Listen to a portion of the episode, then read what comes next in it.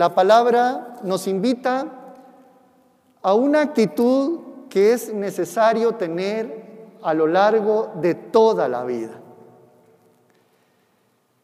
Y es la capacidad de estar tan atentos y tan despiertos constantemente para poder discernir entre al menos dos caminos, constantemente.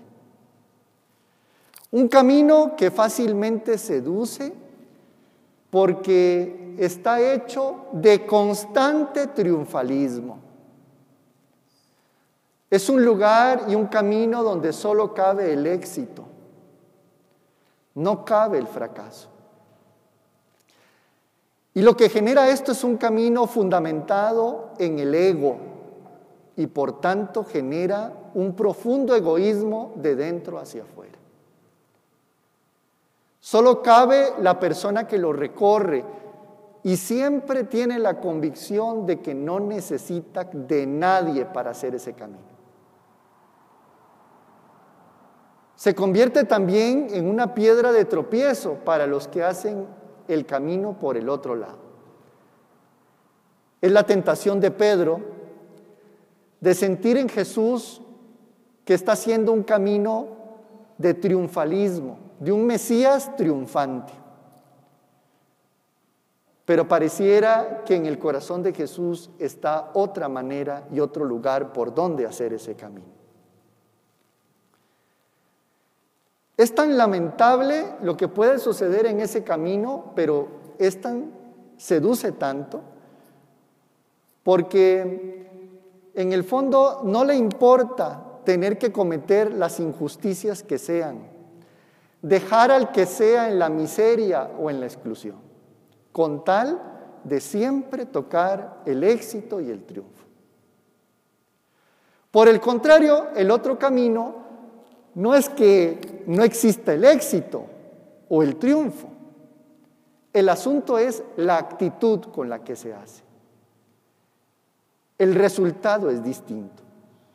El triunfo y el éxito es que no solo la persona que hace el camino siente una satisfacción personal por lo que ha alcanzado, sino que esa satisfacción viene porque ha entregado la vida para que él o ella junto con los que están haciendo el recorrido juntos estén bien.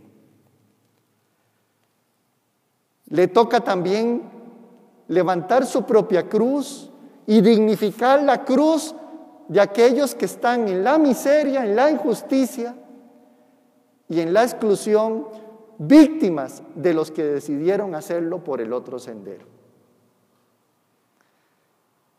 Pablo le llama a ese camino tener una vida que se hace ofrenda viva, santa y agradable a Dios. El profeta Jeremías le llama un fuego interior que me invita a hacer por ahí el trayecto de la vida.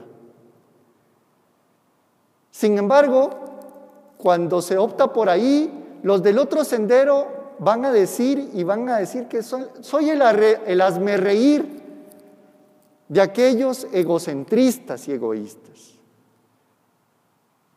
Necesitamos tomar una opción serena y responsable, ajena de todo tipo de violencia, para ver qué camino queremos hacer en esta vida.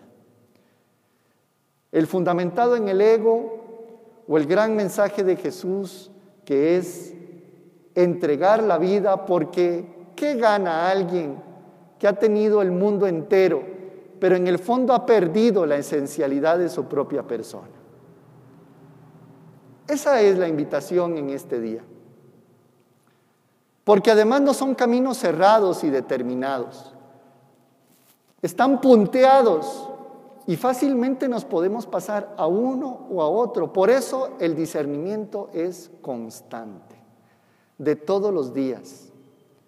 Los dos seducen. Y es que esto viene por nuestra propia naturaleza. Hemos sido creados a imagen y semejanza de Dios y radicalmente libres. entonces Dios no nos va a obligar a hacer el camino que Él sueña. Eso es una decisión meramente personal. Pero es tan fácil en el camino del egocentrismo, del triunfalismo permanente, sentirnos pequeños diosesillos donde creemos que nunca nos va a tocar la fragilidad y la vulnerabilidad.